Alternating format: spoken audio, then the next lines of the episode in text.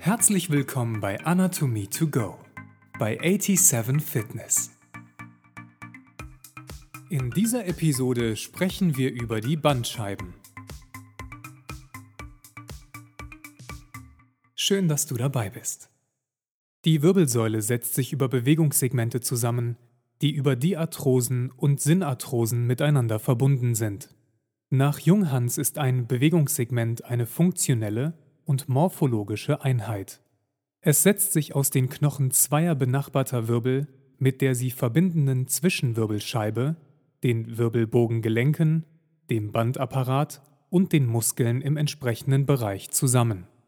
Zum Bewegungssegment wird außerdem, vor allem unter klinischen Gesichtspunkten, der Inhalt des Wirbelkanals und der Zwischenwirbellöcher gerechnet.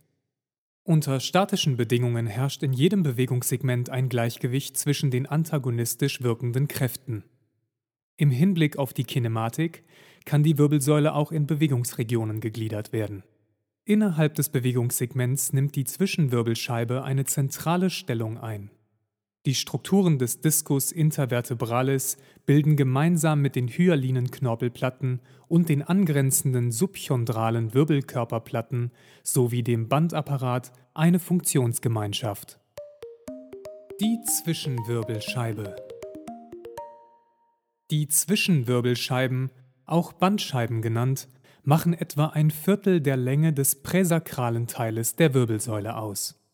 Sie sind integrierender Bestandteil des Bewegungssegmentes und haben in diesem Zusammenhang großen Einfluss auf die Beanspruchung und Beweglichkeit der Wirbelsäule. Die Zwischenwirbelscheibe besteht aus einem Faserring (Annulus fibrosus) und dem Gallertkern (Nucleus pulposus). Die hyalinen Knorpelplatten müssen genau genommen zu den Zwischenwirbelscheiben gerechnet werden, da sie funktionell und unter pathologisch-anatomischen Gesichtspunkten eine Einheit bilden.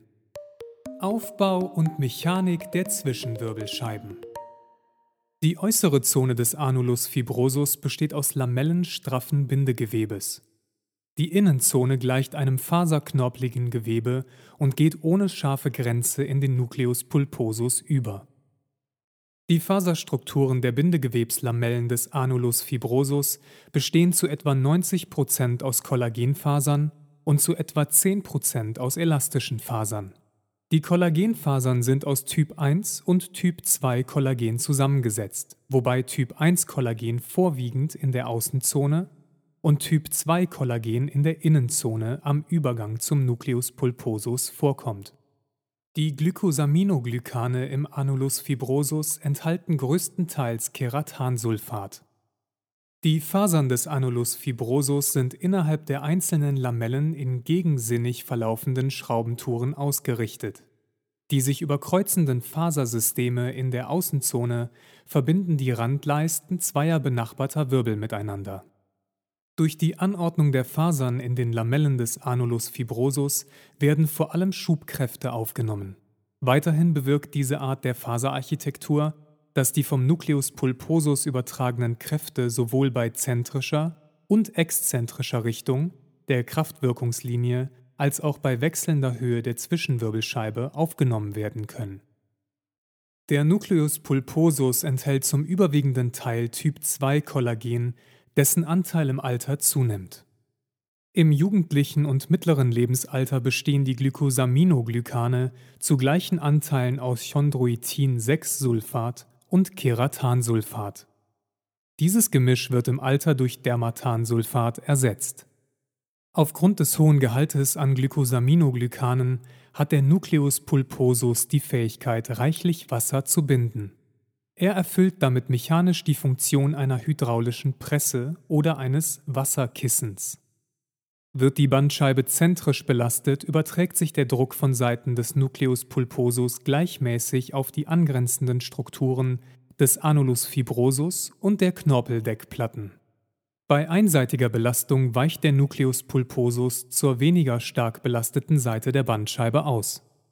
An der Zwischenwirbelscheibe kann man infolge druckabhängiger Flüssigkeitsverschiebungen reversible Höhenänderungen beobachten. Die Körperlänge nimmt im Laufe des Tages um etwa 1,1 Prozent der Ausgangslänge ab, wobei die Differenz mit zunehmendem Alter geringer wird Die Höhenzunahme des Discus intervertebralis bei Entlastung beruht auf einer Flüssigkeitsaufnahme des Gewebes. Dieses Eindringen von Flüssigkeit in den Discus intervertebralis hat jedoch nicht nur mechanische, sondern auch ernährungsphysiologische Bedeutung.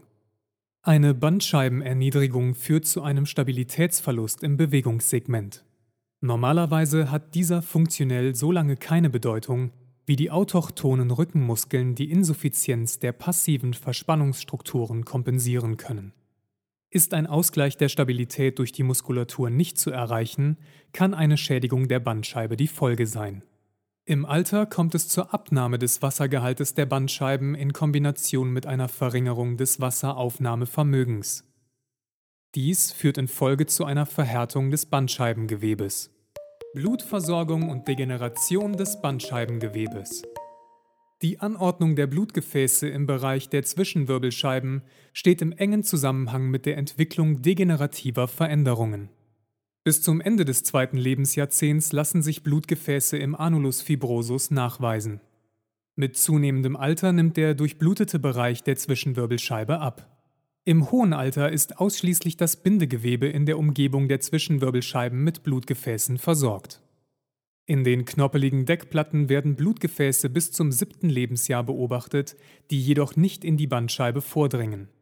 Der Nucleus pulposus ist zu keinem Zeitpunkt vaskularisiert. Die Ernährung der Zwischenwirbelscheiben erfolgt über Diffusion und Konvektion.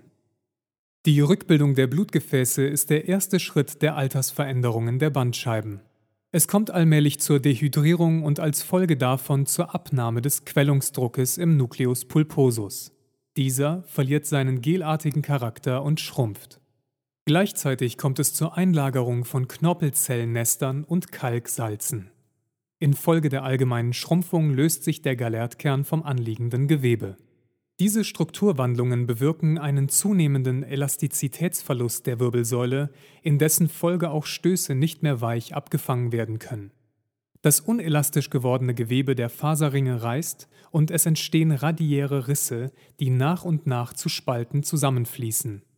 Es kommt zur Sequesterbildung und einem Absterben, Nekrose, der herausgebrochenen Teile. Auch die Knorpelplatten verändern sich nachfolgend unter dem Einfluss der chronischen Überbelastung. Es kommt zu vermehrten Einlagerungen von Mineralien, wodurch die Knorpelplatten spröde und brüchig werden.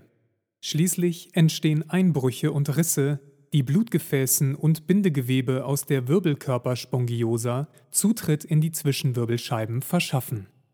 Auf diese Weise können auch Teile des Galertkerns in den Wirbelkörper eindringen, sogenannte Schmolsche Knötchen. Die aus der Spongiosa der Wirbelkörper eingedrungenen Blutgefäße breiten sich in den Resten der Bandscheibe aus. Sie verdrängen das Bandscheibengewebe und ersetzen es durch lockeres Narbengewebe. Blutgefäße können in Begleitung von Bindegewebe, aber auch durch die Einrisse in den Randleistenlamellen aus den Zwischenwirbelkanälen in die Bandscheibe einwachsen. Die nachfolgenden Umbauvorgänge führen meist zu einer knöchernen Versteifung, Ankylose. Zusammengefasst. Die Wirbelsäule setzt sich aus Bewegungssegmenten zusammen. Ein Bewegungssegment setzt sich aus den Knochen zweier benachbarter Wirbel inklusive Zwischenwirbelscheibe den Wirbelbogengelenken, dem Bandapparat und den Muskeln im entsprechenden Bereich zusammen. Die Zwischenwirbelscheibe besteht aus einem Faserring, Anulus fibrosus, und dem Galertkern, Nucleus pulposus. Die äußere Zone des Anulus fibrosus besteht aus Lamellen straffen Bindegewebes. Die Innenzone gleicht einem faserknorpligen Gewebe. Der Nucleus pulposus enthält zum überwiegenden Teil Typ 2 Kollagen, dessen Anteil im Alter zunimmt. Der Nucleus pulposus hat die Fähigkeit, reichlich Wasser zu binden. Bei einseitiger Belastung weicht der Nucleus pulposus zur weniger stark belasteten Seite aus. Eine Bandscheibenerniedrigung führt zu einem Stabilitätsverlust im Bewegungssegment. Ist ein Ausgleich der Stabilität durch die Muskulatur nicht zu erreichen, kann eine Schädigung der Bandscheibe die Folge sein. Bis zum Ende des zweiten Lebensjahrzehnts lassen sich Blutgefäße im Anulus fibrosus nachweisen. Mit zunehmendem Alter nimmt der durchblutete Bereich der Zwischenwirbelscheibe ab. Der Nucleus pulposus ist zu keinem Zeitpunkt vaskularisiert. Die Ernährung der Zwischenwirbelscheiben erfolgt über Diffusion und Konvektion. Jetzt bist du gefragt. Woraus besteht die Zwischenwirbelscheibe?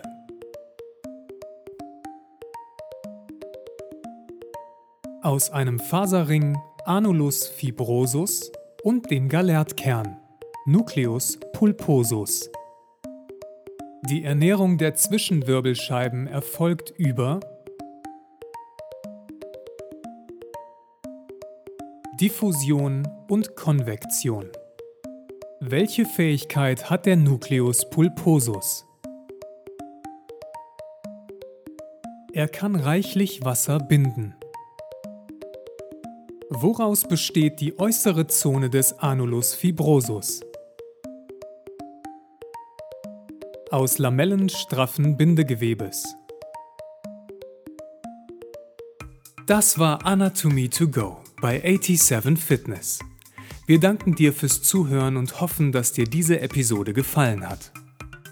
Wenn du mehr erfahren willst, folge uns auf Instagram, überall wo es Podcasts gibt, YouTube und im Web unter www.87-fitness.com. Bis zum nächsten Mal.